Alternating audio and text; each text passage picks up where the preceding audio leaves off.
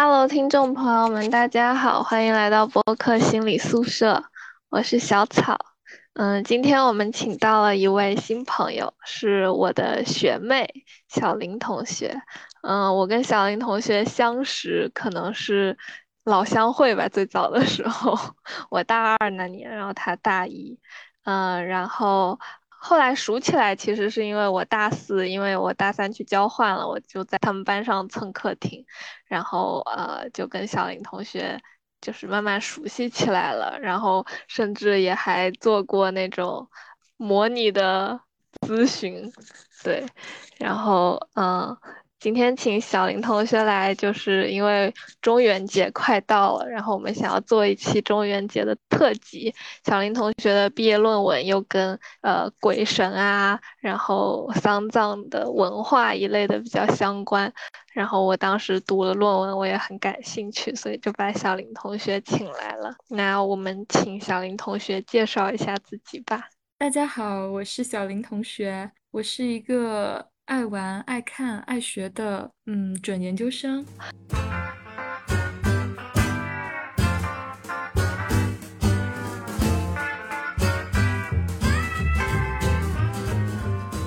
嗯，然后小林同学，呃，就是也是保研的学生，然后现在已经是人民大学的准研究生了，是呃社会工作与管理系的。然后小林同学可以多介绍一下自己比较感兴趣的方向。其实目前来说，我的研究兴趣还蛮广泛的，因为我本科期间做过关于婚姻家庭方向的，然后青少年方向的，以及死亡嗯丧葬方向的各个方向都有涉猎过，甚至公共管理方向也做过了一些研究。目前来说，我还没有一个非常确定的研究兴趣方向。我本科的老师曾经告诉我，呃，在确定自己研究方向的时候，人需要找到一个自己一生都想追问的问题。目前来说，可能我还在寻找这个问题的过程中吧。嗯，就是我跟我跟小林同学其实都有上过一门课，就是叫老年社会工作。然后我们当时那门课的老师，他就是。研究的比较多的是和老年人相关的议题，然后那位老师在课上也经常提到，像是关于疾病啊、关于死亡啊，然后关于灵性啊各种各样的话题，所以就是其实也算是受那位老师的影响。然后我跟小林同学，就是我们俩的毕业论文像生老病死，我们一个一个占了病，一个占占了死。那我就来开始我们今天的访谈吧。想第一个问题就是想问一下小林同学是啊，就是怎么想到来做这个议题的田野呢？嗯，因为我其实做这个田野是从大三上就有所接触，那个时候我们上老年社会工作。这门课程，然后老师让我们去做家族的死亡口述史。那个时候，我访谈了我家里的奶奶和我的爸爸，呃，去让他们一起去回忆关于我奶奶的妈妈去世前后的一些嗯事情吧，然后去了解那个我素未谋面，但是又深刻影响我家族的这样的一个亲戚。然后在这个过程中，我发现去了解死人一些逝去的。人和事对我们是有非常重要的意义的。我们可以通过这样的事情，嗯，发现其实那些人在自己身上留下了非常深刻的烙印，以及他所在的那个时代也会对我们现在产生非常深远的影响。那从这件死亡口述史的梳理开始，我就开始关注到了丧葬文化，还有一些关于丧葬死亡的一些事情。嗯，借着。后面暑期社会实践的机会，我进一步对家乡丧葬文化进行了比较深入的考察。那时候也借助一些朋友，可以进入到田野中，和一些丧葬行业的人进行一些深入的交流。那在这个交流的过程中，我发现他们嗯长期接触这个丧葬的过程，然后对这些丧失哀伤、死亡恐惧，已经像家常便饭一样了吧。那最后，在这个田野中，我又去接触了一些村民，嗯，我其实感觉到这种丧失哀伤和死亡恐惧的背后，他们都会去提到一个意象，叫做鬼神，在闽南语当中是叫做归信。那他们对这个意象的反复提及，让我不禁想要去对这个议题进行深入的了解，并且我感觉我的性格里有一点那种明知不可为而为之的这种窥探欲吧。对于这种比较禁忌又比较神秘的东西，它对我来说就是既危险又迷人的，就让我想要循着它的脉络继续探寻下去，所以我就选择了这个议题。嗯，我当时也也有一种这样子的感觉，就是会觉得好像这个疾病离我又很近又很遥远，然后我就想着说，那就不如通过毕业论文这个契机，然后来真的走进这一个好像你又有点好奇又有点害怕的这么个东西。对对对，就像那句话叫做“明知山有虎，偏向虎山行”。当时 我也跟老年社会工作的那门课的老师，也就是我毕业论文的指导老师说：“哎，为什么我们好多同学都选了您当指导老师呀？您的课题都是这种关于死亡的东西。”他说：“可能是我们年轻人都不怕死吧。”对我当时做的时候，我也有去问问过那名老师。然后他当时就说他自己其实反而不太敢做，然后我仔细想想，我为什么当时敢做？我好像就隐隐约约的可能就是仗着年轻，觉得我离那些那些事情还算遥远，就还有一些些距离的时候，好像是一个比较好的契机。嗯，但是其实我在田野中发现不是这样的哦，死亡跟年纪没有直接的相关关系，是呀，死亡和年轻也常常是挂钩在一起的，而且这种意料之外的死亡，往往对于一个人或者一个家庭、一个家族来说，它的冲击力是更大的，可能人们没有预料到这样一个鲜活的生命会这么突然的离开自己，然后这种对整个社会网络的冲击也是更为震撼的。是的。当时怎么说呢？但是我当时想想来的原因，可能就是那样，就是大概率来说，是相对于你的年龄，相对于相对于死亡来说，还算遥远。嗯，我在田野中接触到的一些比较年轻的访谈对象，他们在我问到关于死亡的问题的时候，他们也会说：“嗯，我好像还没有考虑过这个问题，我觉得它离我还比较遥远吧。”啊，然后关于鬼神，他说。呃，我觉得好像跟我没有什么太直接的关系。对对，但是我了解到的一些关于年轻者的死亡，其实是蛮让人无法接受，而且还蛮经常发生的。嗯，这样。确实是有一些故事在里面。嗯，比如说关于年轻者的死亡，我在田野过程中接触到一个，嗯。呃，也是某二幺幺大学的学生吧。然后呢，他跟自己的一个学妹关系还挺不错的，那种关系可能就是，嗯，也不至于说非常亲近，但也平时有所交集。他们会一起去校园上走圈啊，会去逛操场啊，啊。然后这个学妹呢，长得也很好看，成绩也很好，她的生活看起来好像没有什么烦恼。可是就是在某一天晚上，她突然收到通知说那个学妹，呃，自杀了，说是抑郁症。然后当时那个学妹就被送到了 ICU 去。然后当时跟他们关系比较好的几个同学都在手术台上看到了那个学妹的尸体。就那个时候，那个医生跟他说，他从医这么多年，从来没有看到过这么年轻的生命用这样的方式凋零了。他当时。在那个手术台旁边，就是非常害怕。后来也是非常害怕，有一阶段都是一个非常愣的状态，因为他觉得啊，这种抑郁症的发生好像是随机，像这种随机杀人一样。然后这种突然爆发会不会就是好像上天选定了某一个人会出现抑郁症，然后某一个人就会突然自杀？那他就会害怕会不会这样的事情发生在自己身上？他说那段时间自己常常是被这种。严重的死亡恐惧所包围的心情经常无法平复下来，他只能抄，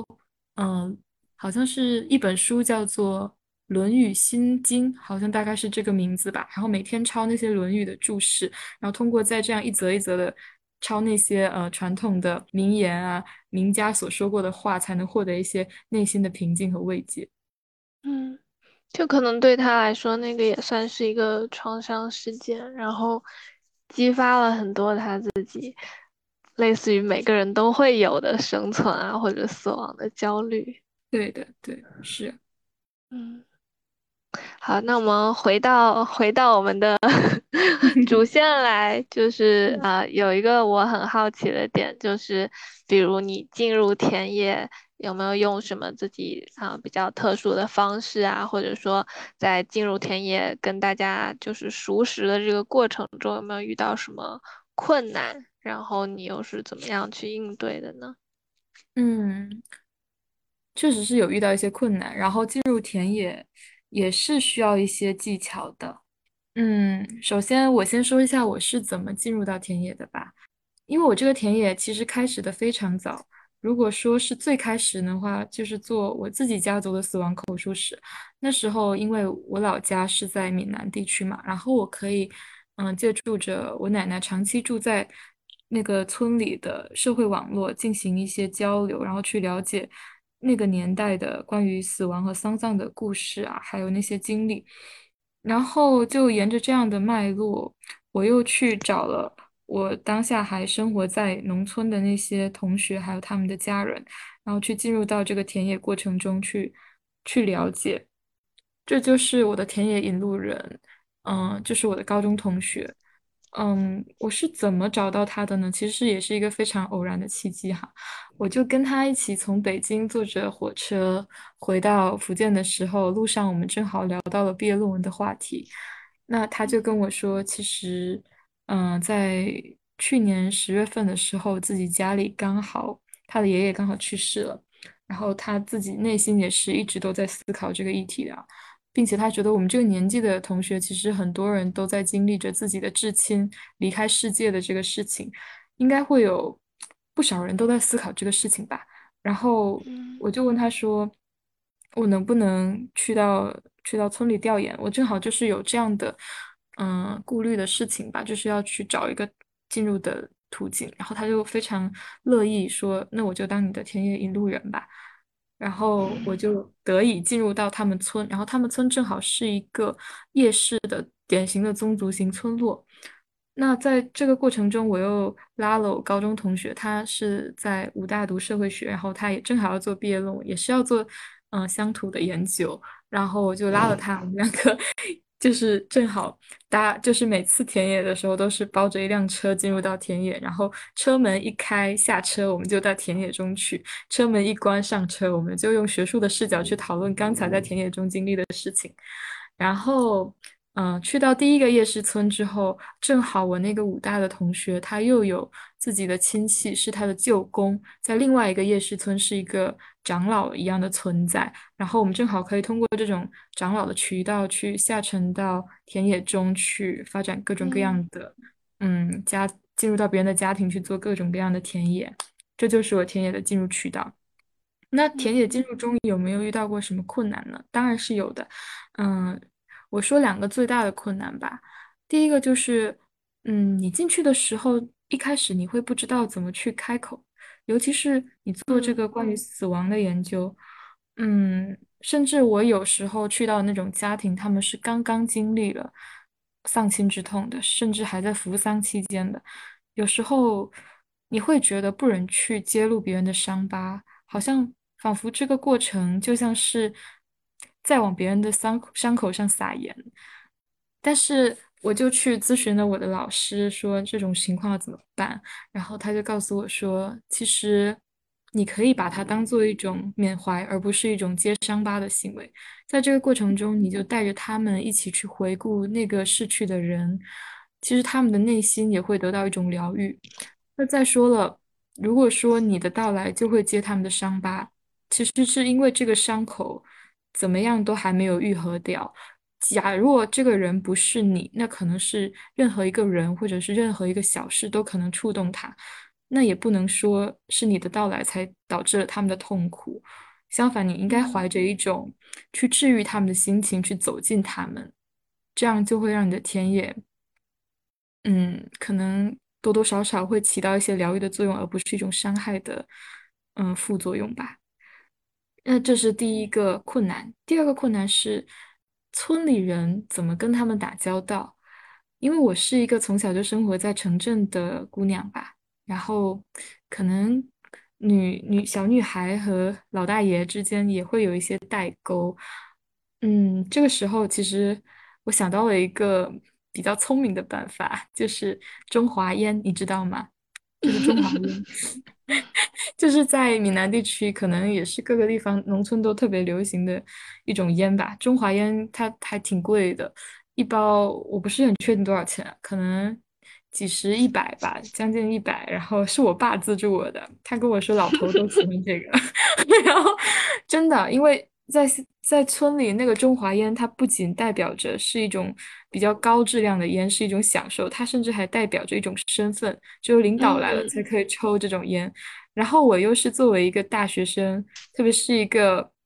长得还算白净的女大学生，然后愿意为了他们去买中华烟，给他们送中华烟、递中华烟，让他们觉得是一件非常开心的事情啊。特别是有时候我的访谈对象往往是。村里那些相对边缘一点的群体，是一些嗯，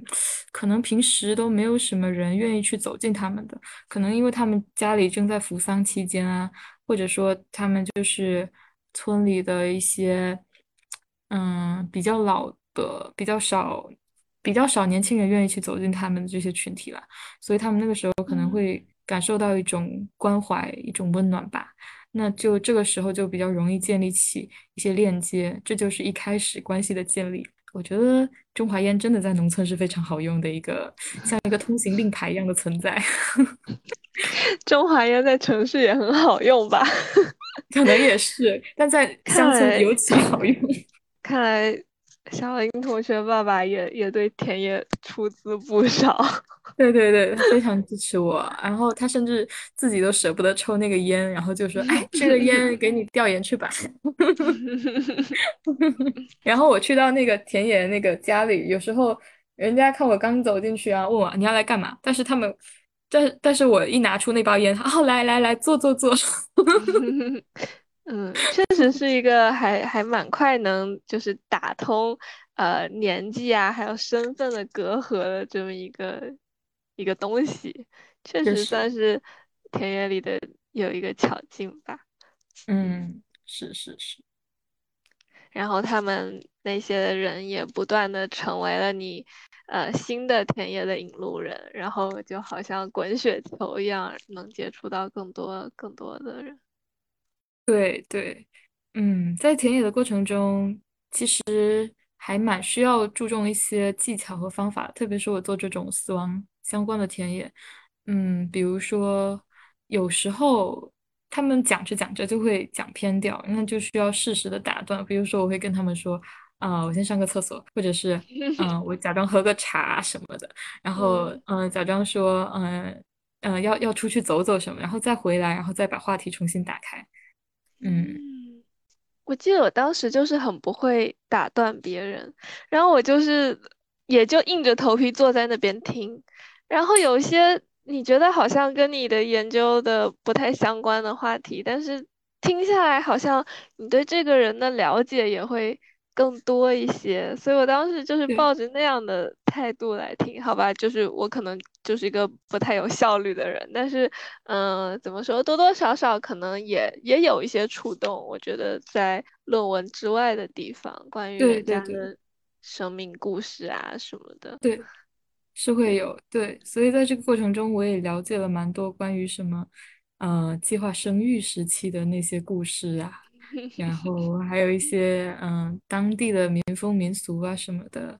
反正嗯，虽然说我田野是死亡田野，然后写的论文主题也是死亡方向的，但是其实好像是一个你需要基于全方位的了解之后，才能对这个主题有更准确的把握的这种感觉。嗯，对，就是更多的知道当地的民风的那种感觉。嗯，是的。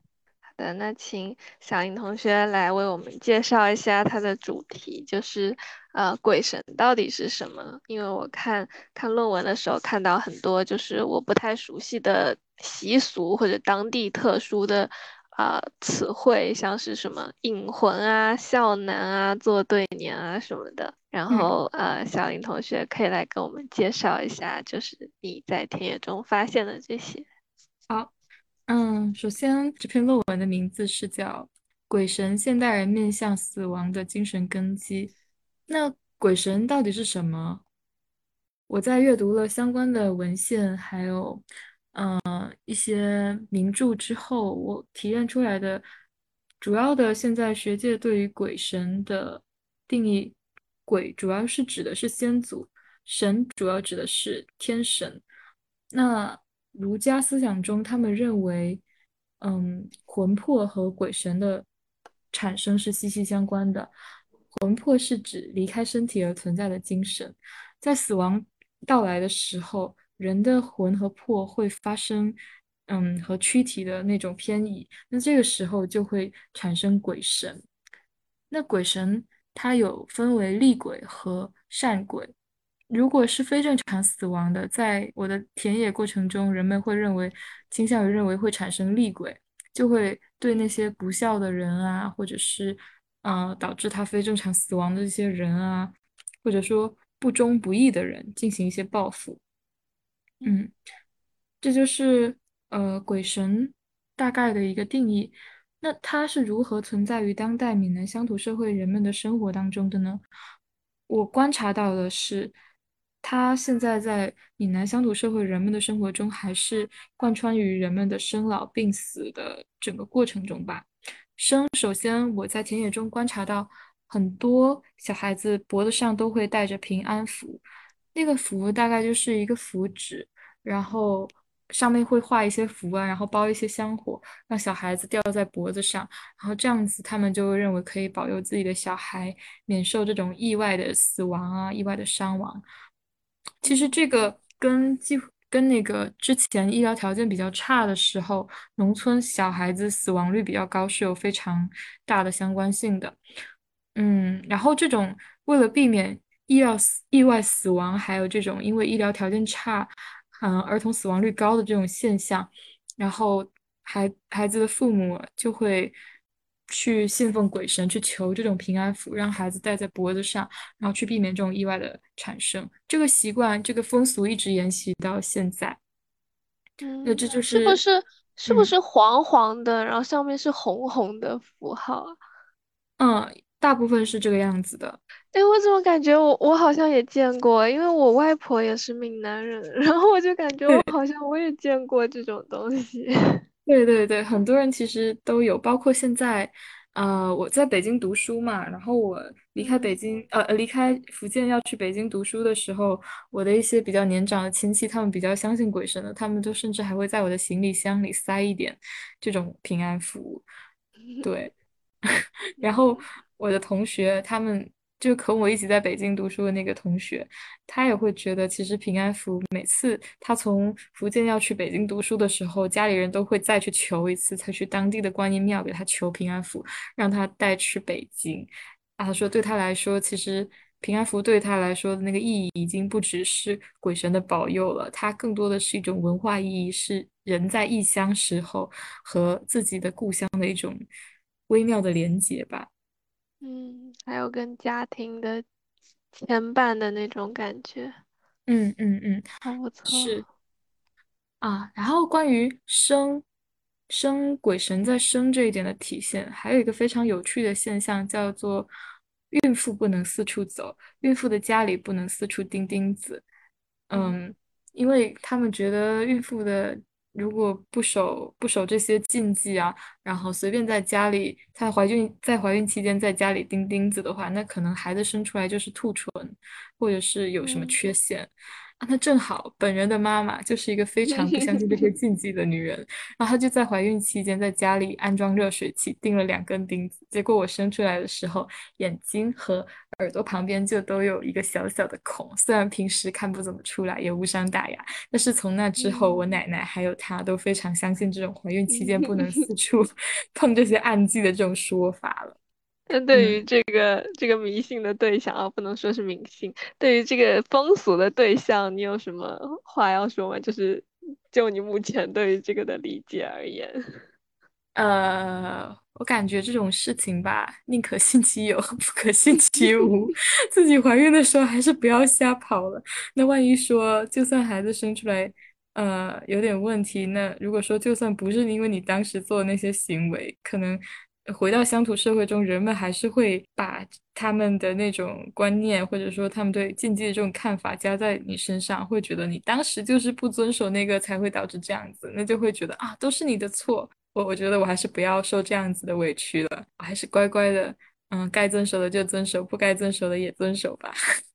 嗯，好像也有一点类似于文化的压力，但其实小林同学对对于这个的观念也也很像论文中你提到年轻一代对于鬼神，他们好像虽然不信，但是又又好像碍于不管是文化的压力还是归属感啊，好像嗯怎么说？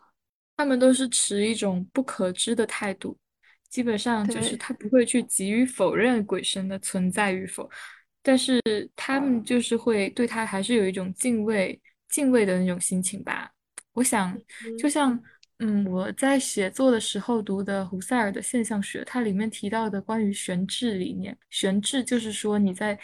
不知道这个事情的时候，你先怀怀有一种不急于否认。然后也不急于肯定的态度，先把这个事情嗯悬置起来，不加以评判。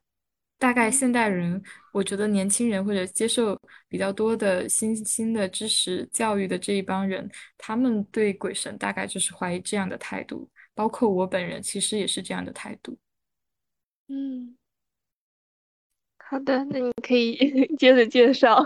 老病死，不好意思，刚，打断你。没事，刚才讲到生，那生讲完了，还有老。关于老，其实这一点在乡村，嗯，体现为对这些鬼神进行侍奉还有祭拜的人，大多都是老人。然后老嗯。人对于鬼神大多是非常敬畏的，服侍的，服侍这些鬼神，他们会非常守规矩的，在每年的中元节或者是逝者的忌日啊、清明节进行上坟供奉，然后非常虔诚的准备好这些鸡鸭鱼，然后瓜果什么的，然后烧一些纸钱，这些工作基本上也都是老人在做的。那我觉得，通过我在田野中的走访，我觉得因为老人这个群体是最接近死亡的一个群体，那他们对于死亡的焦虑肯定是最严重的。那他们就会通过这样的事情，嗯、这样的这种仪式去疏解内心的这种焦虑感吧，这是我目前的理解。就就从普遍来说，老人的死亡焦虑会比年轻一代，会比中年人更严重一些。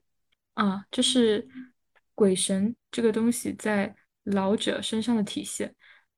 那还有关于病，其实很好玩的是，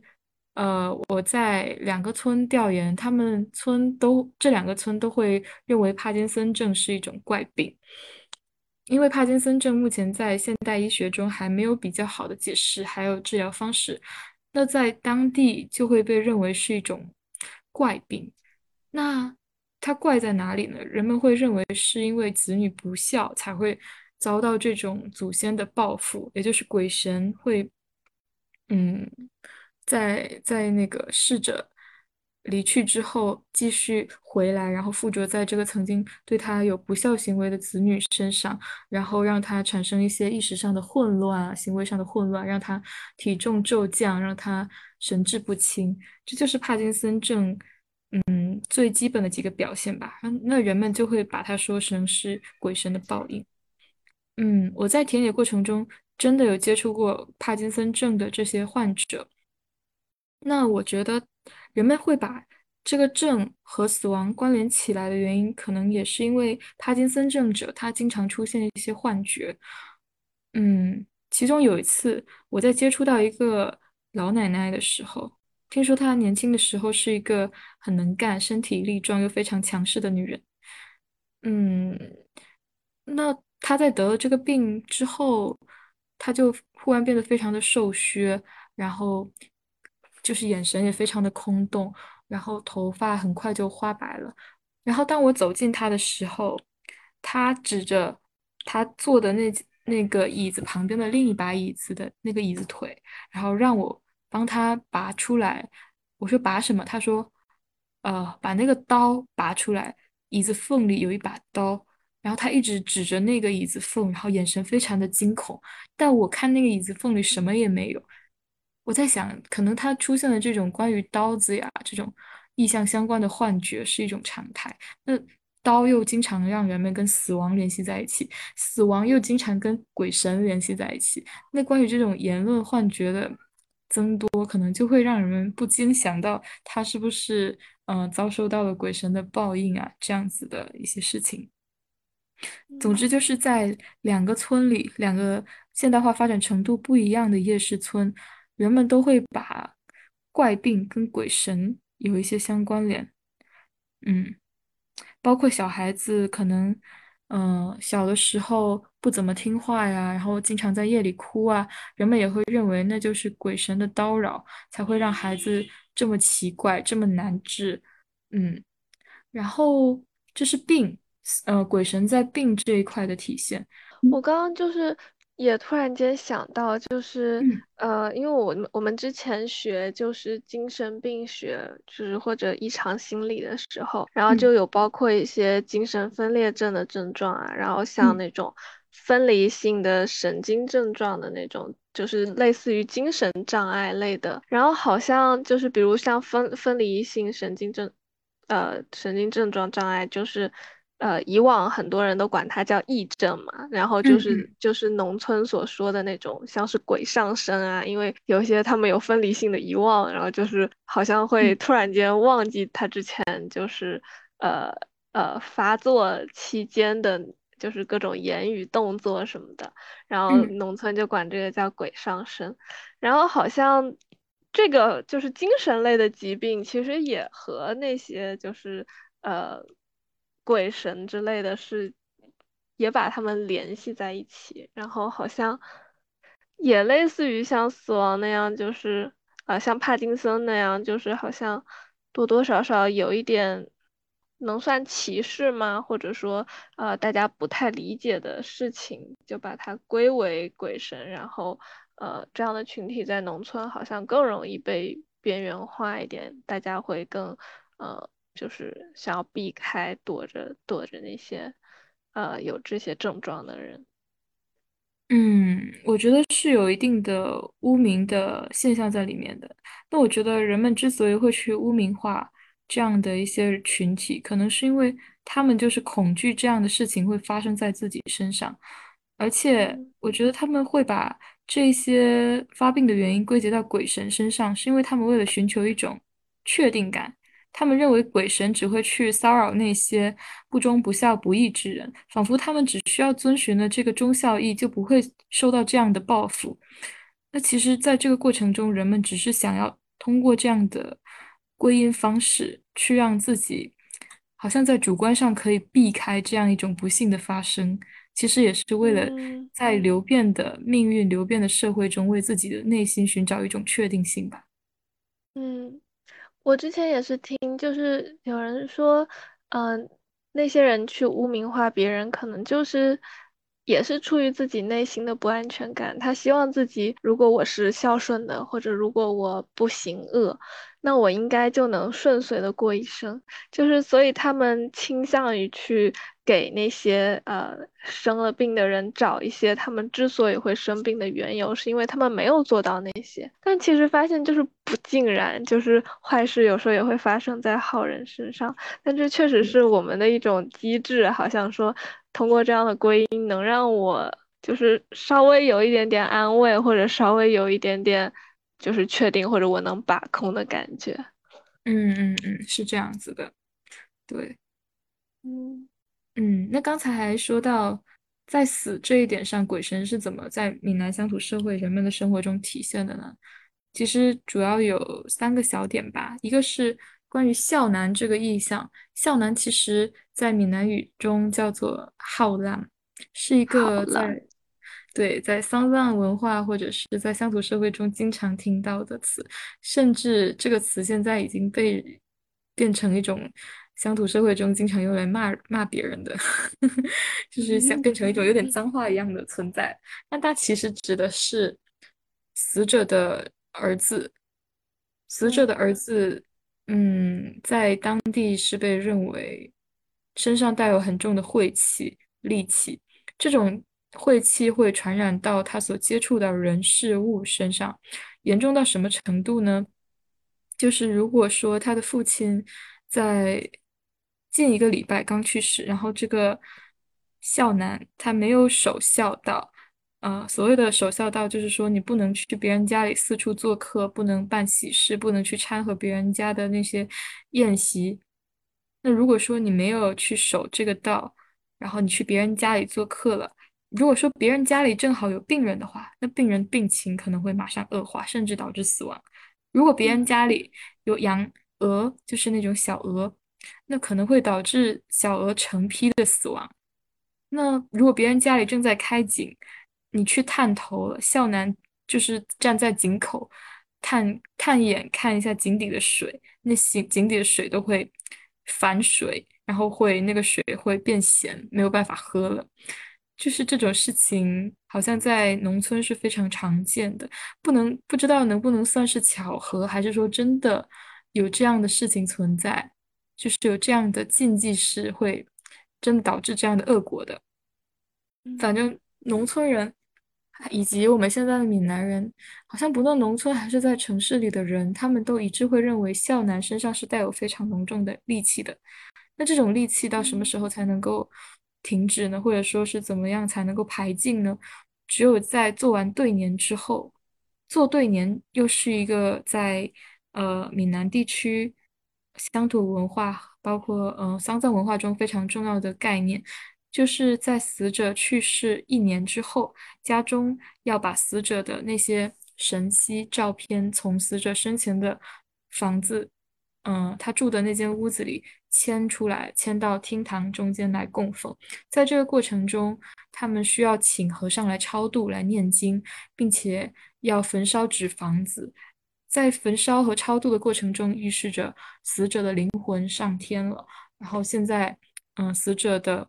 污气、晦气，随着死者灵魂升天，就会远离这个家庭，远离孝男。那之后，孝男就获得了可以随便去掺和别人家喜事的这种自由。啊，嗯，那之前，呃，做对年这个事情是需要在死者的忌日才可以举行的，但是现在可能由于现代化、现代文明的这种文化的发展，导致人们对这种禁忌的遵从不是那么的刻板了，然后他们就逐渐的把这个时间限制从一年变成半年，啊，再变成嗯十四天。最短的，现在还有变成七天的，嗯，七天这个概念就是叫变红，就现在在一些闽南的地区，有一些村落，他们也是七天就会变红，就是变红，就是会穿红色的拖鞋，扎红色的头绳，然后去各个亲戚家吃饭，然后吃完一轮了之后，就预示着自己身上的晦气已经可以被这些红色的吉。吉祥的东西洗净了，然后自己也再也不会把污秽带给别人了。那从那之后就可以去掺和别人家的喜事了。嗯，这个是呃死死鬼神在死这件事上的体现。那还有一个概念叫做引魂，就是客死他乡或者是不正当死亡。所谓的不正当死亡，就是自杀或者是嗯因为含冤而死的这种现象。呃，人们会认为它是不正当的死亡，这种这种非正非自然死亡吧，他的魂魄是游离在外的，死者可能会化成厉鬼来报复村里的人们。那人们为了避免这种现象，会请和尚到死者死的那个地方去引渡，然后会敲一些铃铛啊，然后挂一个用一个竹竿，竹竿上面挂着死者生前穿的衣服啊、裤子啊、鞋子啊。然后敲那个铃铛，然后嘴里振振有词的念什么“你快回来”，然后不孝的子女怎么样？呃，大概念的是不孝的子女就是都很开心的样子，孝顺的子女呢都哭得很伤心的样子。然后这个过程还会杀白鸡啊，然后还会嗯泼一些狗的血啊之类，用这样的仪式来驱除那些污秽，驱除那些厉鬼。这是不正当死亡和鬼神的关系。嗯，现在生老病死四个领域我已经都差不多讲了一些我最主要的一些收获吧。嗯，你刚刚说的那些就是类似于。呃，丧葬啊，或者守孝啊的那些部分，就是其实也很像，就是像传统儒家对人们的要求，就是呃，父母丧之后，就是要辞官回家，然后守孝三年，然后不能吃肉喝酒，好像类似于这样的一种仪式，然后也在因为现代化的冲击或者。演变也好，然后慢慢的从就是从三年可能变成一年啊，然后再慢慢变变到变到几十天，最后变成像像你刚刚说呃说到了七天，好像就能完成这样一个仪式了。嗯嗯嗯，是的，是的。那你自己就是有没有就是观摩过一些丧葬的仪式啊，或者？你觉得那些仪式对于活着的人们来说，嗯，意味着什么呢？嗯，我确实观摩过，呃，我是因为我家住在县城，然后我家后面那个拐角处正好是很多嗯灵堂塔或者出殡仪式经常。经常设置的地方，我也不知道，可能是风水先生觉得那一块非常适合出殡吧。然后我就有时候会早上特别早的起来，然后去跟踪他们的葬礼，跟踪他们那个出殡仪式吧。然后我会发现，在城市里面，这种葬礼的出殡仪式会更加的简单化，并且有一点土洋混杂的感觉，就是有一些歌曲放的还。挺不合时宜的，嗯，比如说有时候会放一些现在听起来有点搞笑的事情，就是葬礼上的时候放什么“亲爱的妈妈”“妈妈的吻”啊，“甜蜜的吻”啊，啊，这这种歌，然后有时候又会掺杂一些西洋乐，然后一边又嘴里念着那种佛教或者道教的这种咒语，让人觉得有点混乱，可能这也是。嗯，三教九流文化融合的一种体现吧。然后在葬礼上的人们，我感觉倒没有太悲伤，好像就是天气又很炎热，大家就走个流程。甚至我有时候呃在跟踪到葬礼的末尾，然后那个棺材抬上车要开往殡葬馆的时候，人们对于这种出殡仪式的结束反而有一种释然。然后我还听见有一个。嗯，年年轻的相对年轻的妇人吧，跟另一个妇人说啊，其实我觉得土葬也挺好的，干净，火烧了就没了，也也省事儿，还是赶紧烧掉好。好像这个言语中，火葬是吗？嗯，这个言语中好像对于嗯死者的这种尸体好像没有太多的这种眷恋。虽然说目前学界还是有无非提出过说，呃。丧葬是一种慎重追远的文化，不是处理人体垃圾。他认为应该恢复土葬，才能够保存这种文文化的温温度吧。但是我在城市的这种葬礼过程中，好像比较少看到这一点。那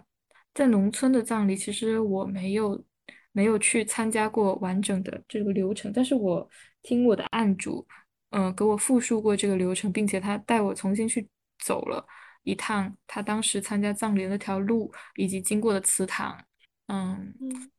其实我也有所耳闻，嗯，并且看到了一些还没有被烧完的一些东西。我会发现，在农村地区，人们会更注重，呃，祠堂啊这种，嗯，宗族相关的东西在整个出殡仪式过程中的重要性，甚至。其中一个案主还跟我说，他们在出殡之前还需要所有的族人跪着在祠堂里走爬爬爬爬到整个膝盖都破皮了、淤青了、流血了，也需要爬一路都是跪着爬着，然后直到那个嗯那个棺材送上了那个灵车运往火葬场，他们才能够站起来。然后这个过程，呃，反正在。我见到那个访谈对象那天，他的膝盖都是疼到甚至不无法下床的那种状态，所以他觉得这一块有一些习俗还是蛮蛮，他他觉得应该要取缔的，然后这些流程也远远比城市里的更复杂一些。嗯。嗯，啊，对了，还有在乡村地区，好像现在的葬礼会成为人们去炫耀自家财力还有扩大声望的一个方啊，式。对，人们反而会通过这样的方式去告诉大家，啊、你看我们家，啊、这个长这个人生前是多么有名望的人呐、他死的时候来了这么多人去送他，啊，我们家通过这场葬礼又扩大了整个在村里的这种声誉，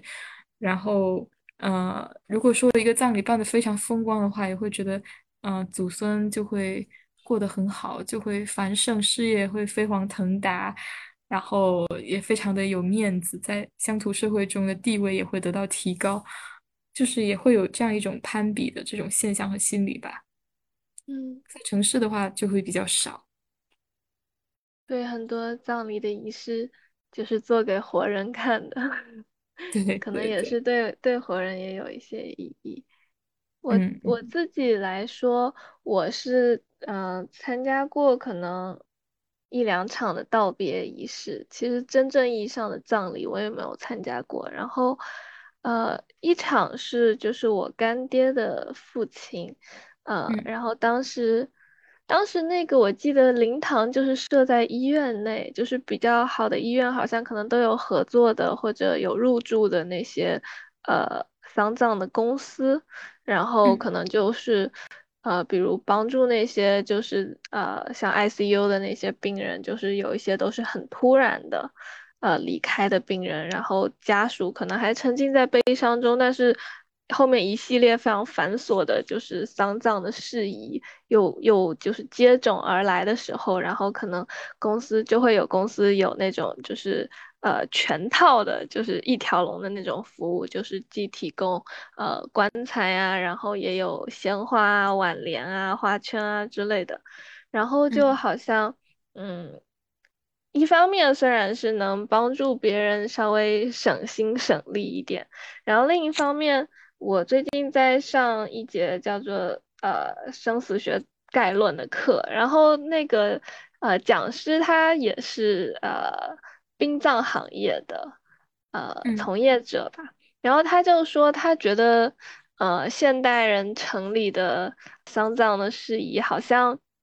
那个主角永远是主持丧葬的那个人，而不是说逝者的亲人、家属、朋友，或者嗯也不是那个逝者，就是嗯他希望自己的葬礼是个什么样子的。然后通常呢，就是挽联是有呃模板模板的，就是类似于什么，如果他的根据他的职业、根据他的年龄、根据他的身份，比如他是父亲、母亲或者小朋友。然后有各种各样的模板，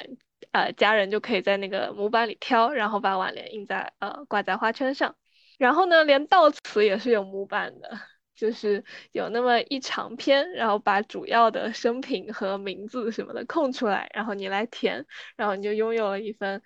就是好像大家都差不多的悼词。然后这嗯种程度上而言，呃，甚至于家属就是他们就是跟随着那个呃主持殡葬事宜的那个人，他说应该要有什么样的仪式，你就做什么样的仪式，好像他给你一个指令，你就照做，你也不太明白为什么，然后所以好像你就是一个跟随者的角色，而不是那个呃嗯葬礼的比较呃中心的那个角色。然后老嗯师他当时就在反思这一点。我当时自己参加下来，好像也是这种感觉，就是我是在被呃指引着我应该要怎么做，但是其实是活的人，或者说是那个和死者相关的人，其实要跟死者道别的一个仪式，但是因为 可能目前我们的丧葬业没有发展的那么个性化，然后大家可能都是以这样一种就是比较程序的。城市化的方式来面对这个，这也是未来可能嗯大家可以努力的方向，或者大家也可以设计自己的葬礼一类的。嗯，但是我嗯又思考到，这种城市化它好像也有它的合理性。就比如说，人们在经历丧亲之痛的时候，可能内心的悲痛还没有完全消散。那如果说还有什么精力去为他设计什么花式的葬礼吗？还是说就是跟着别人无脑的去进行这样的流程，反而是更轻松？更让他觉得可以实现、可以做到的这个事情呢？这个是一点。然后第二点是，我会思考说，其实人们会需要仪式化的东西来给自己提供安全感。如果说这个东西是走向了个性化，那这种共性、共同的仪式感好像就会不是那么强烈了。就像人们为什么生日都是吃蛋糕，都是点蜡烛，为什么春节都是贴对联，都是放鞭炮？这么多年了，好像这些东西好像都是这样一脉相承的沿袭下来的。这些东西好像或多或少的都会带给人们一种仪式感，大家都是这么做的，惯例都是这样子的。那这种仪式就会给人们一种稳定性、安全感，这种确定的感觉吧。对，当然就是你跟随一个这样一个安全又稳定的东西，就不至于出错。然后，呃，你在没有什么心力的时候，也有一个人替你操持。我觉得这也和我们对于死亡的观念啊，其实也有相关。好像中国人经常都是到了不得已的那一刻，然后才开始准备这些。但是如果有更长的时间，比如。嗯，你可以有一些生前预嘱，关于你之后呃不省人事的时候要不要采用医学措施抢救之类的，然后甚至于关于你可以跟家属商讨你自己希望能有一个什么样的葬礼，好像是有时候也有可能是因为我们太过避讳这个话题，而没有那么多的时间去准备。呃，一些可能更有仪式感，就比如同样是遗体告别，它也是一个仪式，但是可能有一些呃你自己个性化的东西在里面，或者不管是悼词还是什么样的告别的方式，就是这个部分可能是我们可以有所改进的地方。这这也是我自己想的，就是受受那门课的启发。然后后来，嗯。我寒假期间是相当于我我奶奶是九月份去世的，然后我们是一直到寒假我回回家之后再跟呃家里人一起回老家，然后有一个下葬的仪式，嗯，然后那个对于我来说其实好像会稍微有一点点温度，在于可能他们请的那个类似于呃师傅或者呃叫先生一类的。呃，那样一个也是主持下葬仪式的人，可能是也是跟他们有一些亲亲戚关系的，然后所以他在每做一个呃每做一个仪式前，会跟我们解释一下，就是为什么要这样子做，然后好像就是他不是只是引领着你这么做，他会告诉你为什么，然后我觉得这个让我觉得稍微有一点点温度，这个过程中我们又是全程参与的，而且那时候是。就是我爷爷很早去世了，他当时去世的时候还是土葬，就是三三四十年前吧，他差不多，所以他有一个还挺大的墓，然后呃已经留了一个墓墓室是给奶奶的，但是奶奶是火葬，她只有一个小小的坛，然后我们就看着那个呃坛就是被放进去，然后再封上，然后。这件事情就是整个下葬仪式完成之后，在我这里好像才稍微有了一些真实感，就是呃，奶奶真的离开了这件事情。然后我就记得当时也是呃跟随当地的传统，然后我的呃我爸爸还有姑姑什么，他们就是穿着呃麻衣嘛。然后因为我是呃根据当地的传统，我是没有出嫁的，所以我当时就是。穿着一身比较素的衣服，然后带了一件大红棉袄，也是红哦，就是带着大。红棉袄，然后藏在一个袋子里，然后等呃一切都呃仪式都结束了之后，他们让我下山的时候要穿着一件大红棉袄，我感觉好像跟你说的那个什么七天那个叫什么什么红，好像可能也有一点点类似的，就是仪式完了之后要冲洗还是干嘛的。对对对，我就记得我当时就穿那个大红棉袄，然后我就下山了。对，说到这个事情，我又想到说，其实葬礼它给人们、给生者，其实是一种告诉你，其实逝者已经去世的这个事情。就我有一个案主，他其实他他在爷爷去世的时候，他都不敢回来看爷爷。他只能在爷爷病入膏肓的时候跟爷爷远程视频啊，然后就是或多或少都会找一些理由来推辞，说自己要回家去看爷爷，或者说去见爷爷最后一面这样的事情，因为他很怕看到爷爷死在自己的面前。那直到爷爷嗯葬礼之前，他都心里都还是挺恍惚的，说啊爷爷真的走了吗？真的去世了吗？以至于说，等到我去给他做访谈，那个时候他爷爷已经出殡三四天了吧，他还是有一种恍惚感。甚至我们他带我去重走那条爷爷出殡的道路的时候，他说我的耳朵里仿佛都还放着那天的哀乐，就有一种久久的还没有缓过神来那种感觉吧。他说，如果不是这场葬礼，我真的还不敢相信说爷爷真的已经去世了。嗯，还有我另外一个朋友，他也是刚经历家里的爷爷刚去世，他的爷爷其实一直住在他家的旁边的一个小旧房子里。他跟我说，其实有很多时候恍惚间，我都还觉得我爷爷还在那个小房子里，还在跟我奶奶都在那里看电视，中午的时候还会来我家一起吃饭，就是会有很嗯。多这种恍惚的瞬间。其实这种仪式也是在告诉生者。就是死亡真的发生了，逝者真的已经离我们而去了这样的一个事实吧。嗯，确实，我觉得，特别是尤其你没有看到亲人去世的那个瞬间，就是你没有呃在此时此地经历这件事情的话，好像都有一种，呃，可能你真的经历了，也会有一种就是不太真实的感觉。然后这种繁琐的仪式，可能也是另一方面，不断告诉你这个人已经离开了的这个事实，就是你每做一遍仪式，你可能就会。呃，内心稍微接受一点点这种事实，然后可能每做一遍就会稍微有一点点真实感。我刚刚也是通过你所说的想到，就是繁琐的仪式可能带来的东西。嗯，是这样子的。对，如果没有这种仪式，可能人们还是会处在一种很恍惚的状态吧。可能这个仪式也是一个让活着的人心理整合的一个过程，去接受这样的事实。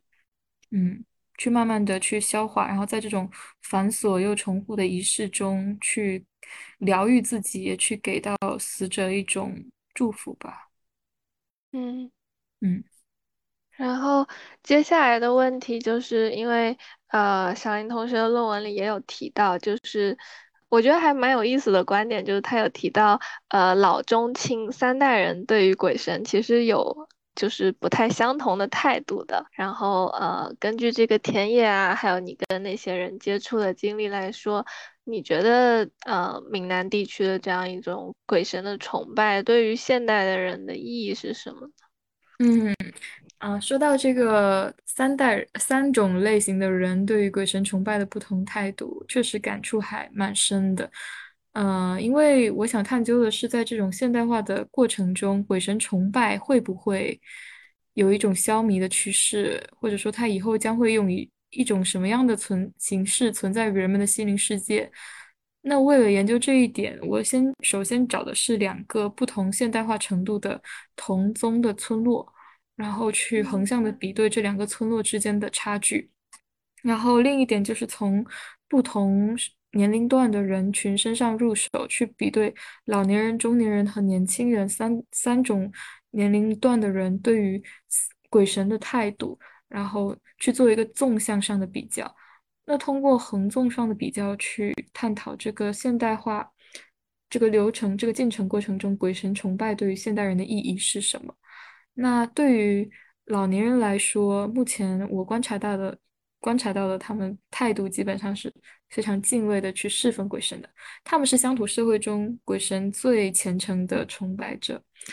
啊。那贵呃中年人对中年人来说，大部分的中年人在村里好像也是接受了一定程度上的教育的。他们大部分人都是读到小学或者初中。那我去问他们说关于鬼神的事情，他们首先第一反应都是抵抗，很多都是说啊我不信这个，我都是接受过教育的人，我是读过书的人的。当时教书的先生跟我们说，我们要信科学，不能信鬼神。然后在我进一步继续访谈的时候，啊，比如说我旁敲侧击的去问一些啊，关于帕金森症你是怎么理解的啊？关于小孩子为什么会半夜去呃发高烧这些事件，他们的解读很多也是从鬼神的视角，或者是用这样的一种话语体系去解读的。然后在这个过程中，他们就会自觉到，哎。其实鬼神自己好像内心说不信又有点信，他好像一直都存在我的意义世界里，然后就是光速打脸的一个状态。然后，嗯，对于年轻人来说，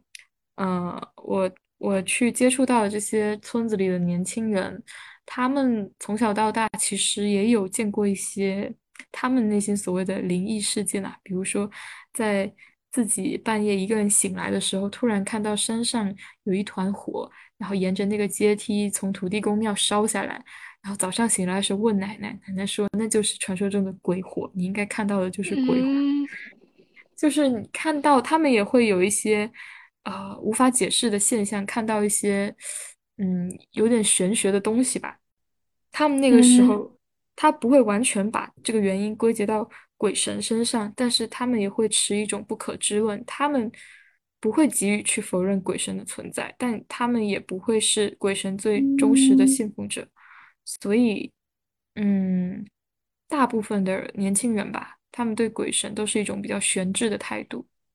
嗯，这是我在纵向比对上发现的，就是在这个现代化过程中，从老年人、中年人到年轻人，其实。鬼神一直在这三代人身上有所体现，并且它并不是一个封闭的、消弭的、截止的这样的一个状态。相反，它好像更走向了开放和包容，更走向了一种未知的可能性。也许鬼神在未来的人们心灵世界中，它并不会消弭掉，反而会以一种更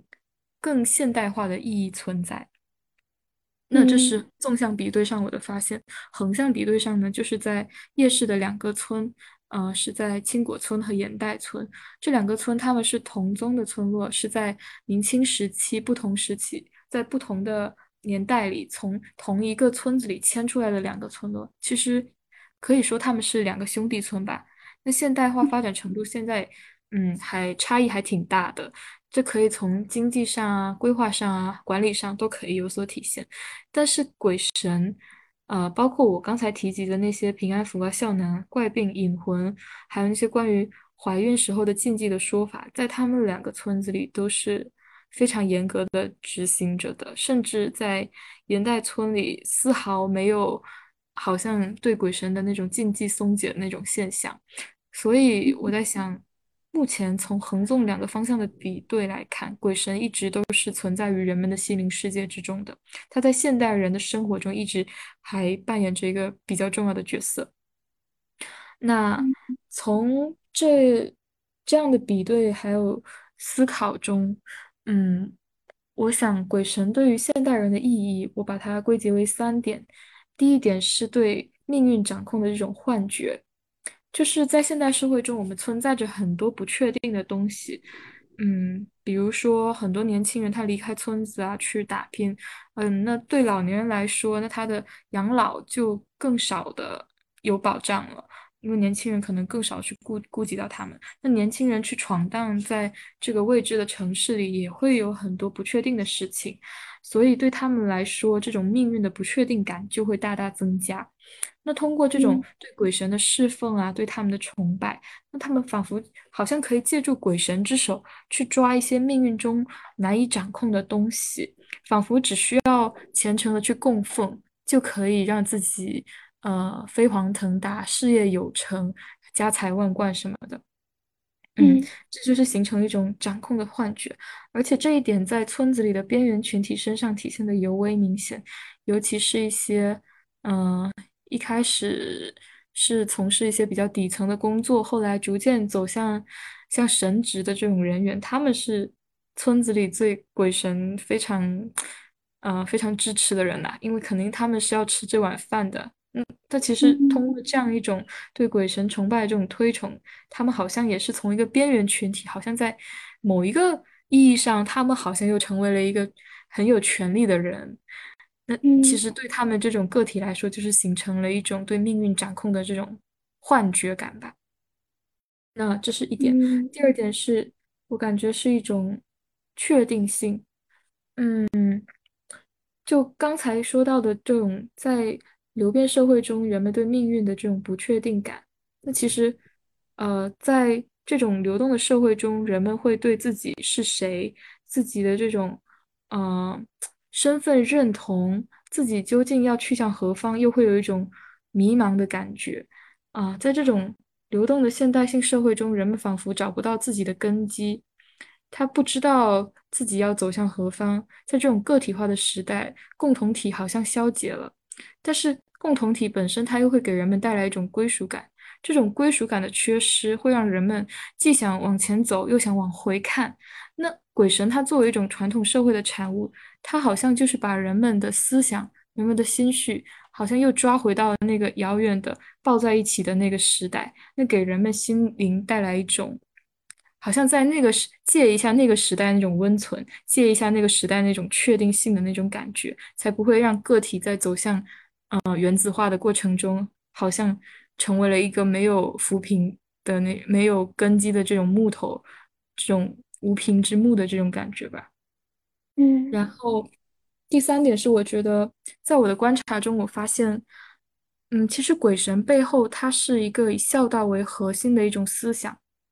就孝道它仿佛披着鬼神这件外衣，在乡土社会中扎根。就是什么样的人他会受到鬼神的惩罚？就是不忠不孝不义之人。那其实他鬼神也可以看作是一种儒家孝道的这种变体，他在乡土社会中。啊，跟着这种沿着这种文化的脉络传承下来，然后一直在现代社会中存在。那他这种孝的思想可以把人们聚合在一起，把那些往外走的年轻人往回拉一点，让他们回头看看这些老人，回头看看这些忠孝义，让他们嗯继续沿着费孝通先生说的，嗯，中国的这种养老模式，相对于西方的接力模式来说，是一种反哺模式。那年轻人就是需要去赡养年老的这样的人，然后通过这种年长的人和年轻的人的这种呃融合结合，让这种乡土的秩序能够沿袭下去，不会说嗯到年老的时候，在村子里的人就是一种被抛弃的这种状态。那在在这个过程中，鬼神他扮演的一个角色就是一股向心力。把村子这个共同体重新聚合在一起，在这个现代化的社会中形成一股，呃，去抵抗这个往外发散的这股向心力，能够让这个乡土社会的秩序和乡土的这个共同体能够更好的延续下去，更好的一起向前进。这是我的思考。嗯，这就是鬼神崇拜，我认为它对现代人的三点重要的意义。嗯。对，刚刚圆妹说到第一点，类似于，呃，他崇拜的动机是他想要掌掌握或者有一些能去呃对抗不确定带来焦虑的那些力量，然后我就也觉得很神奇，好像中国人我们信奉就是鬼神的时候，好像很多都是比较偏于。功利心就是要么就是呃鬼的话，你离我远一点，然后去惩罚那些做的不好的人。然后如果神的话，就是是各种各样的神，他们各司其职其职那种，就是 他们掌管像姻缘啊，然后财呀，然后呃各种，然后送子的呀，然后好像好像我们信奉鬼神的更多很多都是。基于生活实践，然后比较功利的那种，我有所求的那种感觉。对对对，嗯，对，确实是这个样子的。嗯，我记得费孝通先生他也是说，中国的鬼神崇拜具有很明显的这种功利性的特点。人们去到寺庙里去祭拜，那肯定是有所图谋，有所，要么就是图财，要么就是图升官，要么就是图一些。机遇之类的，就是中国人的鬼神崇拜，它大多是带有功利性和目的性的。嗯嗯，然后我也发现有一点，就是你提出来的也也很有意思，就是类似于鬼神在乡土社会里，它好像是一种隐形的权利，就是相较于比如呃乡绅啊那种他的政治的权利、政治的话语权，然后或者财主的那种。经济上的财力，好像从事于就是殡葬行业，然后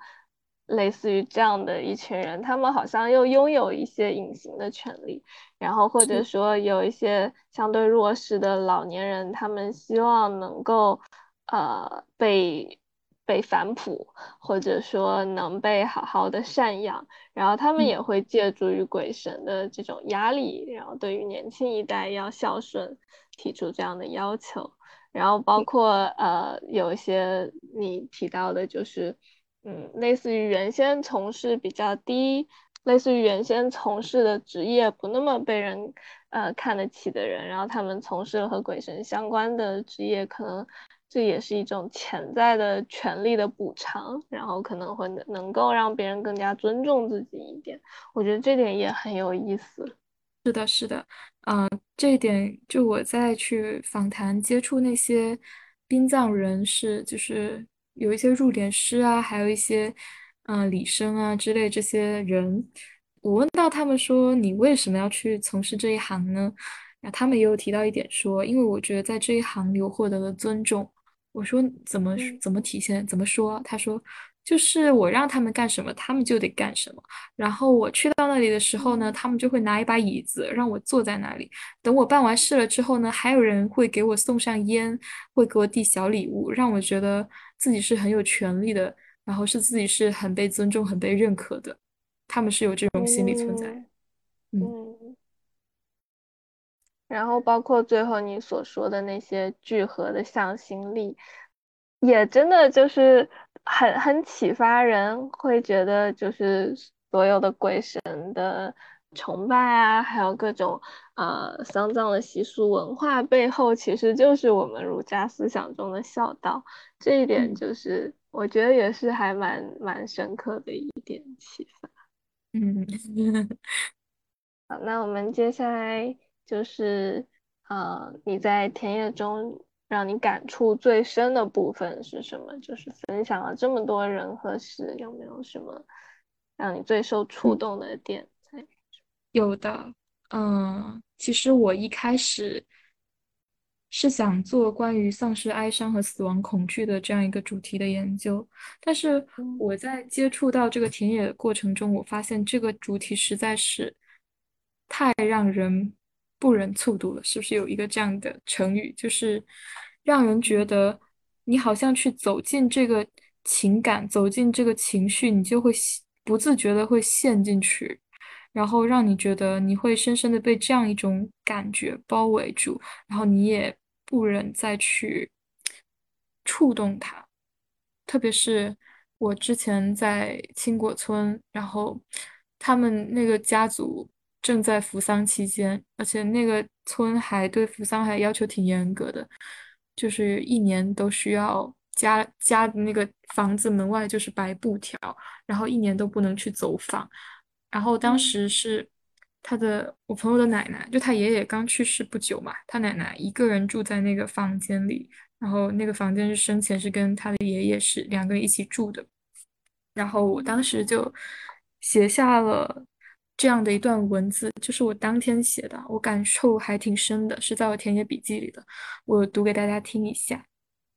嗯，我们走出祠堂后，又遇见了阿成的奶奶，他招呼着我们进屋坐，非常热情，甚至已经把三张椅子摆好。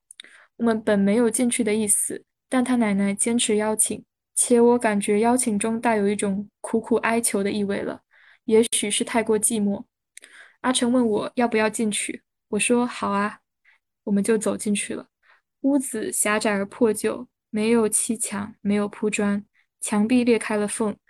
当时阳光从缝里漏了进来，但下雨的时候恐怕会漏雨吧。屋中有一张裱框且崭新的全家福，也许是主人常常擦拭保护，而一颗灰尘也没有沾上，非常显眼的挂在进门右侧的墙壁上。包含了从爷爷奶奶到阿成这代所有人，加上阿成同辈里结婚后出生的婴儿，约有三十几人，让我想到我的外公去世前大家去拍的全家福。阿成说，我爸去年就预料到再不拍就没机会了，就拍了这张全家福。阿成奶奶向我们大致介绍了照片中的人，他说话的时候会露出下牙。几乎是全金银制成的假牙。家中的电视落了灰，阿成说是他爷爷去世之后，父亲新买给奶奶的。看起来奶奶不经常看电视啊。聊了几句家中的情况，我问阿成的爷爷是一个什么样性格的人啊？阿成的奶奶愣了两秒钟，说没性格。我说是脾气很好的意思吗？他说是啊，他人就是很谦逊呐。之后他奶奶说，他啊九月份走的。我老爸走了啊。他奶奶直直的看着我，好像想从我的眼睛里读到一丝惊讶和无所适从。我说，嗯，因为我已经知道了，我有些愧疚，我觉得自己是来揭伤疤的那个人。他奶奶断断续续的嘴中又几个字几个字的往外蹦。他说：“九月份，九月初八、初九的时候啊，那时候是九九重阳节呢，老人节走的啊，面线节。当时村里给老人发面线呢，他是那天走的。”我没有问什么，但是奶奶的嘴里就是几个字几个字的往外蹦。我本想继续问问奶奶关于死亡的看法，但我说不出口。我仿佛在她身上就看到了生命即将消弭的样子，皱巴巴的脸庞和掉落的牙齿，灰白的头发和疲惫的眼睛。屋里陷入了沉默，我们彼此之间都不知道说些什么好。屋里有一个绿色的小闹钟，不是静音的，指针走过时会发出吧嗒吧嗒的吓人声响。时间的流逝近乎可怕，我怎么好意思问一个这样的老人死亡的问题呢？他就站在死亡面前啊！我忽然扭头看见了右手边里的卧室，一张木质古早大床，床下床下一双纯白色的拖鞋。我忽然觉得那就是死亡本身。这就是我当时田野回来之后写下的文字。然后写完这段文字之后，我就决定把主题聚焦在鬼神上，而不是去研究人们的情感，因为我觉得实在是太过悲痛悲伤了。嗯，所以我在田野中最深的感受其实是人们在面对死亡的这种无力感和悲痛感，好像每个人都会最终面临这样一个无可避免的结局，并且你在这个东西面前，你好像是无力的，然后也是未知的，嗯，并且在这种乡土社会的禁忌之中，你好像被困在了那里，你只能困在。自己的家族中，甚至困在自己的房间中，困在生前和死者一起住的住的那个屋子里，困在那一双纯白色的拖鞋里，就让人觉得这种禁忌让他没有办法去说，没有办法通过自己的社交网络去舒缓内心的这种痛苦，只能自己蜷缩在自己的悲伤里，让我感觉，呃，乡土社会的这种禁忌。在一定程度上是让人更加压抑了内心深处对于死亡的感受和悲痛，只能一个人默默的去承受这种孤独和痛苦。嗯，这是我在田野中内心最深的感受吧。嗯，好像刚开始探索田野的主题的时候，一不小心撕开了一个巨大的，好像。像阴影一样的部分，然后探进去看了一眼，觉得有点害怕，又退出来了。对，我一开始是想以研究这种情感社会学、情感主题为主的，后来发现这个东西我实在是驾驭不了。嗯嗯，我当时也是，就是面对很多呃身患癌症的人，好像有些问题。话到嘴边了，或者你已经打好提纲了，但是你不知道要怎么问出口，就是你自己也感受到了那一大片阴影下面的所有的无力和绝望的感觉，然后你自己好像也会有很多的呃情感的代入之类的。对对对，是这样。那我也还蛮好奇，因为我当时田野做完，我是难受了一会儿的。当时你也 你也见证过那段时光，就是就是每天在图书馆地下室哭，每天哭就是你发泄的最好的方式。是啊，对我来说是这样的，但是我所以我也很好奇，就是你离开田野之后有没有这样一段，呃，不知道怎么样和田野断开的日子？嗯，怎么说？其实可能是因为我整个田野的历程太过漫长，我的死亡恐惧是在我刚刚接触到这个田野大概几个月之内的事情吧。因为我前后这个田野做了一年多，然后我一开始做这个田野时候接触到一个家庭刚刚在扶丧，然后那天晚上我还和那个案主。一起睡觉，然后在那个房间里，我们还聊一些关于死亡的事情，然后还笑得很开心。然后反正那些行为好像不太遵从当地的这种死亡禁忌的要求。然后从那之后，我回来身体就一直感觉不是很舒服，就是当时不是还新冠还挺严重的嘛。然后那时候我就觉得自己好像呼吸很不流畅。然后也查不出什么病，反正就是喘气喘不上来。然后我又通过做家族死亡口述史了解到，我家嗯有几代人都是有气管上的疾病吧，就是肺部呼吸系统不是很好。甚至我奶奶的妈妈当时去世的时候，就是因为呃气道高反应性，好像是这个东西吧，然后加上一些感冒，然后就去世了。然后当时我去医院查拍片，也都拍不出什么结果。然后。后面，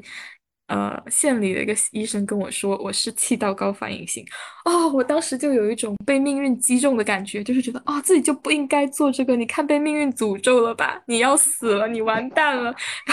当时整个死亡恐惧就包围着我，然后我朋友也告诉我说，你不应该再做这个主题了，你看你现在自己身体上都有这样的反应了，可能是鬼神要来报复你了那种感觉，然后。然后我就非常恐慌，但是后来我回到学校，就相当于，嗯，有一个一学期左右的时间是和我家里的田野是断开的，就是可能只是远程的去了解一些案主啊，远程查一些资料，看一些论文呢，呃，并没有身身处在这个田野中。然后在那个过程中，可能短暂的抽离出来了吧，然后那阶段身体也调试了一下，然后也比较好了，然后就调整回来了。这个是我第一次死亡恐惧爆发的时候，第二次死亡恐惧爆发的时候是我又回来，然后又去到我朋友家里那个村里，然后当时是他爷爷刚去世几个月吧，然后我记得他带我们去见那个，去去那个祖屋，然后那个祖屋门它是那种有点像那种白事。要出殡之前都要经过那个屋子去绕一下，或者里面会挂有很多那种照片啊那些。嗯，祭祀的东西会放在里面。当时那个屋子是外面贴着白布条，然后门上插着一根呃木质的那种铁棍，然后把门拴住。好像就是，反正那个感觉就是挺抗拒我们进去的。我内心是这种感觉。这是我朋友可能觉得为了我调研方便吧，他就把那个门上的那根木头拿下来，然后让我们进去看。然后他先给我预警了，说里面有很多照片。然后我一推开门，我没想到有这么多照片，大概有几百张吧，全是死人，都是已经死去的人。然后他们的那个遗像，有的是小孩，有的是老人，然后都是这个村子里的人。然后有一些人身上甚至穿的是民国时期或者清朝那些衣服，然后那个眼神都是那种非常抗拒的。我仿仿佛就是他们用眼神在质问我：你为什么要闯进来？然后当天晚上我就做噩梦了，我就梦见那些人就都变成了仿佛林正英电影里面的僵尸，然后就一直在朝着我扑过来，然后我需要屏住呼吸才能逃离他们那种魔爪的那种感觉。然后那天反正我的那个朋友他看着那些相片，他说了一句话，他说：“原来他们都死了啊，但我看他们好眼熟啊。”就是他可能小时候有时候见过这个相片上的人吧，但是可能没有在意，说可能在在自己没有留意的时候，他们就都已经去世了，就让我非常的恐慌。这是我第二次死亡恐惧爆发，然后那时候我大概隔了有两个礼拜没有去田野吧，然后就是在家中看一看文献呢，嗯，然后思考一些问题，然后有时候也经常经常想着想着就会觉得非常恐慌。但是我觉得，我又有一种明知不可为而为之的那种心情，然后这种恐慌又非常的吸引我继续去探究这个问题，然后我就越走越进去，然后渐渐的，好像自己找到了这个关于鬼神的理解，自己找到了在这种梳理的过程中，自己有了一套自己的看法，然后就像我论文写出了那样那几个观点。好像你自己找到了一套理性逻辑的解释之后，你心里就会有一种莫名其妙的安全感，就没有再像之前那样，好像是一种完全未知，好像随时都会被命运击中的那种感觉。就是要是理性逻辑上说得通的东西，好像就能给我这种这种人一个安全感。然后我就靠着这样的一种自己坚信的这套说法，能够支撑我一起。一直在继续走下去，嗯，然后直到现在，其实我也其实严格意义上来说还在田野当中，因为我还会经常回到那些村子里。然后我现在闽闽南嘛，我我住在闽南地区，然后现在也是疫情期间，就是也没有开学，然后也是经常走访那些地方，然后有时候还是会听到一些关于鬼神啊、关于死亡的故事，但是我心里好像已经觉得。它其实就是我从小到大熟悉的一个环境，只是我用一个视角去看一个问题。田野其实就是这样，生活就是田野，只是我们选择用一个视角去打开身边的这个生活而已。嗯嗯，是，就是好像你是从一个你到一个熟悉的地方，然后你换了一种视角，你只关注他的死亡的时候，他突然间变得更加陌生起来。嗯，然后好像在。那么多次田野，然后经历过这么几次，就是死亡焦虑到达顶峰的那种之后，然后好像他又变成了那个熟悉的地方，就是对对对，是这样子，还蛮神奇的这种感觉。对我也我也就是光听你描述就体会到了那种感觉。就是人家不是说人生三重境界，第一重是看山是山，第二重是看山不是山，第三重是看山还是山。我仿佛感觉自己像是在原地转了一圈之后，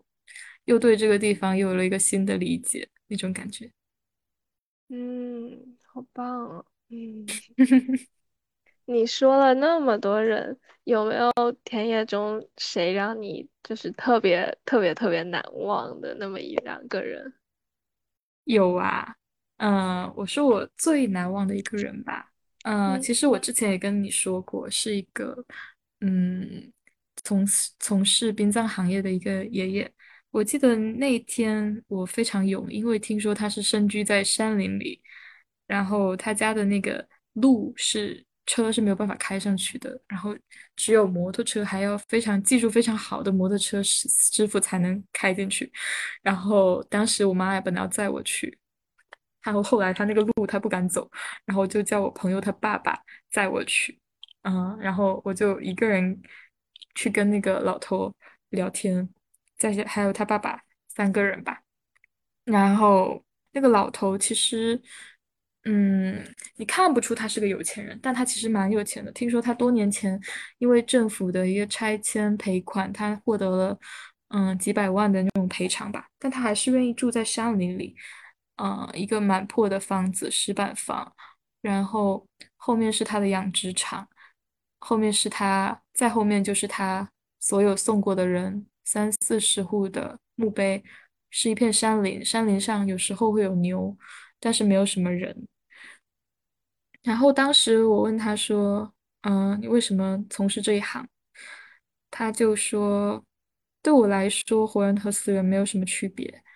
我他的原话是这样的，这是又是在摘自我的田野笔记。他说：“我爷爷八九年走的，嗯，我奶奶九五年死的。我印象中，呃，他是九五年农历十月结婚的。”这句话的他指的就是我朋友的爸爸，也就是开着摩托车载我进山林的那个男人。他说：“我有印象，你是结婚的隔一天，我被人抓了。十月十六日那天晚上，我喝酒，心情不好，跟人打架，被抓到牢里去了。我关了几个晚上而已。从牢里出来之后，没多久，我的奶奶就死了。那时候，我的丈母娘就死在那里。我说那年我是最遭罪的，一个月死了四个人，都是最亲的人。最早是我的丈母娘，十月十五日晚上死的。我奶奶是十一月十四，是最后一个死的。啊，在上铺村，一个我的外婆，十月二十九；长桥，一个跟我关系非常要好的姐夫，十一月初七。七天七天的，每七天就会死一个我非常爱的人。我十岁就跟死人打交道了，因为我父亲在我十岁的时候就没了。那时候是我自己把他放到棺材里去的，所以你跟我谈死人，对我来说就跟活人一样，哪里有差啊？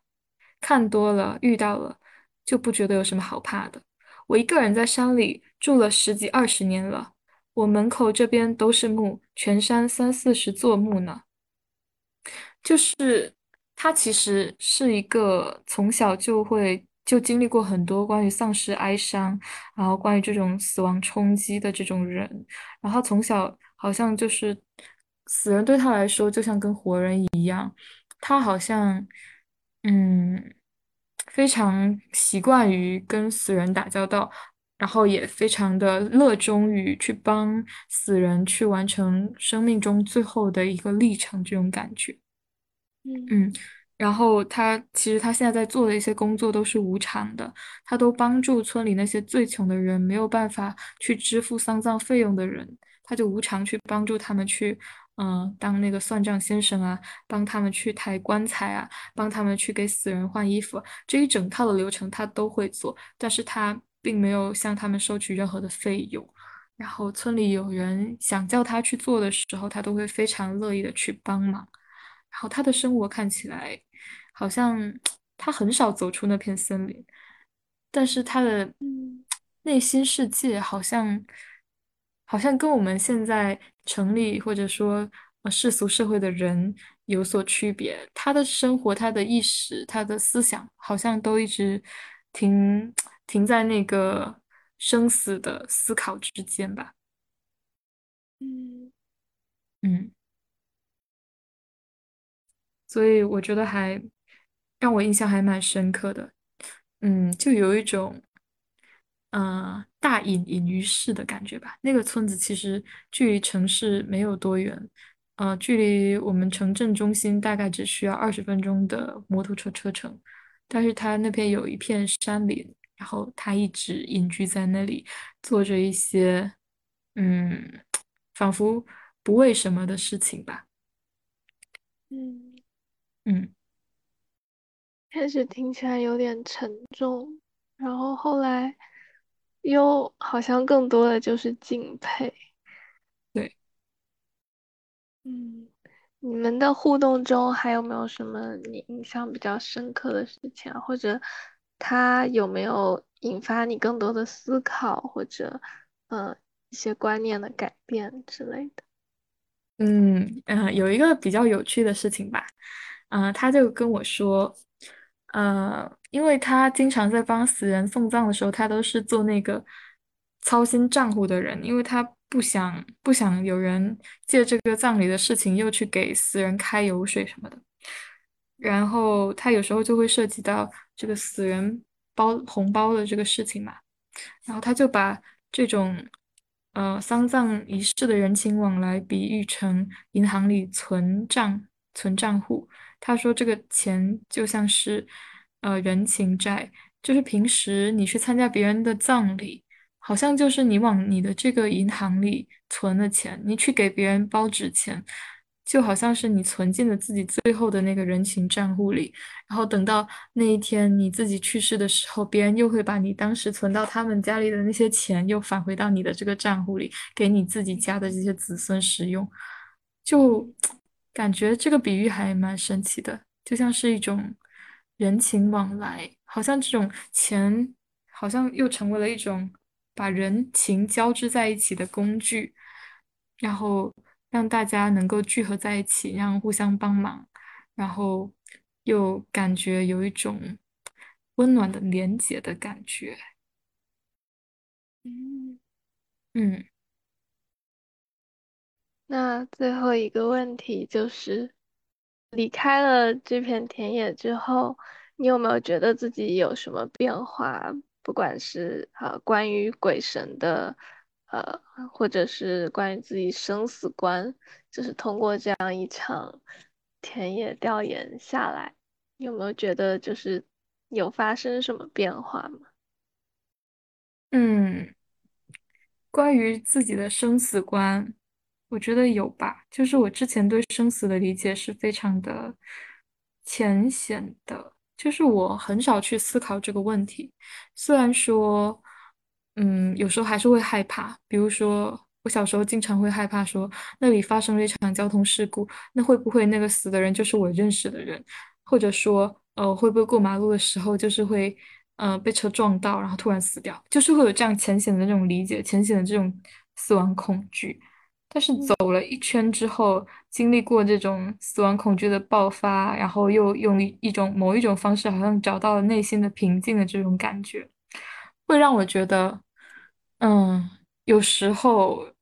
生死有命，就是你没有办法去预料到某一天，好像你就会被命运扼住了喉咙。然后就是这种，嗯、这种东西好像是玄学，自己没有办法掌控的事情。那自己能够掌控，就是把每一天都要当成最后一天来活的那种感觉。就是每一个当下，你都你都能够接受，如果突如其来死亡发生了，你能够接受这样的事情的发生，你不会后悔你正在正在做的这个事情，你会觉得你的嗯、之前过的人生还算精彩，还算圆满。我就觉得，就每一个当下就没有被浪费掉。嗯。这就是我感觉做完这个田野之后，我对生死会有更深刻的理解，然后会更认真的去过好当下的每一分钟，然后不会去过于焦虑，说死亡到底会不会发生，或者是嗯，虽然它会不会就是距离我们一步之遥，然后突然突然就会发生。我倒是没有这样的焦虑，就是会告诉自己要活好当下的每一分每一秒。嗯。然后还有自己比较大的变化是，我觉得我对这个世界的理解就更多元了。嗯，比如说，在当我没有去做这个田野的时候，我可能对于鬼神呐，啊，还有对于一些边缘群体啊、少数群体啊，会有会有比较多的那种刻板的印象。然后对于比如说入殓师啊，或者是嗯那些呃老单身汉啊，或者是这种。呃，老人、中年人或者是村里年轻人的理解，好像对他们的意义世界和心灵世界都没有太多的关注。嗯，我们很少去走进一个农村看似不起眼的老人的身边，然后去关注说，你还记不记得你那个去世多年的哥哥，或者是你那个去世多年的父亲的这种感觉。但其实他们的内心都是很丰富的，每个人的身体里好像都住着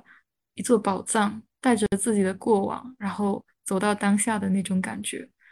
嗯，所以经过这次田野，我会觉得我对人的理解是更立体的，然后也会对人有更强的好奇心。嗯，其实整个田野支撑我做下来，就是我的好奇心指引着我，不断的去深入每个人的内心世界，然后去加加深对他们的理解。那这个田野做下来之后，我会发现世界是更多元的，然后每个人都是宝藏，宝藏男孩、宝藏女孩，老人更加是了，就是这种感觉。对，嗯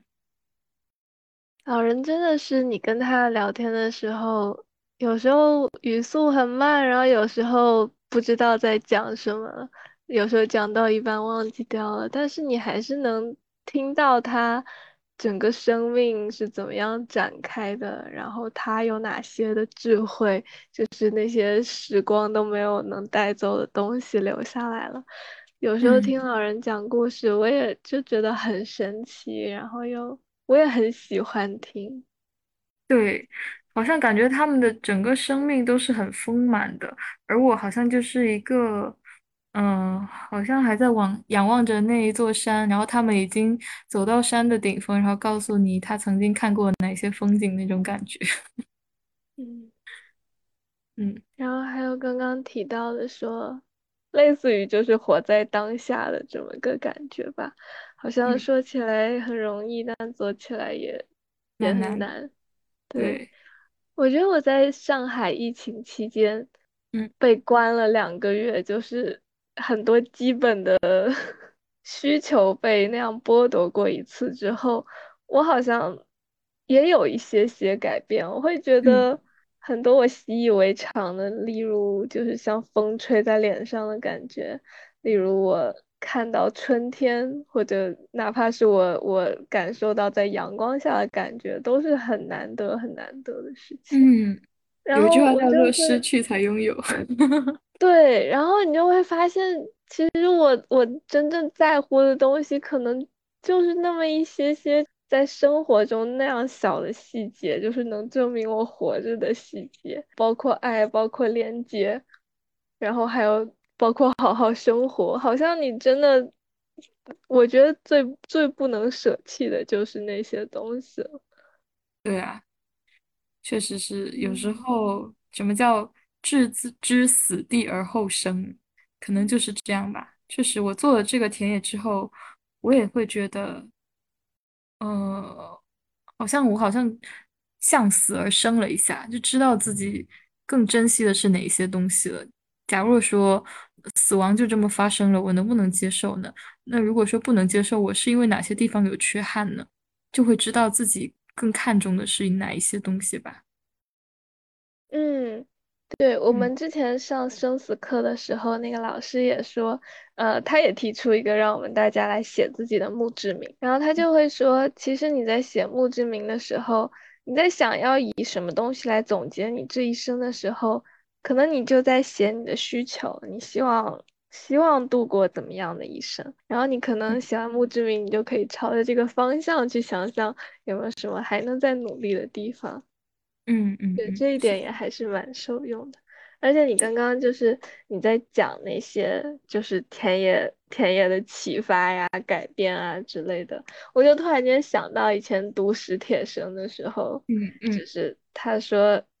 我的我刚刚还去搜了一下，他说一嗯，个人出生了，这就不再是一个可以辩论的问题。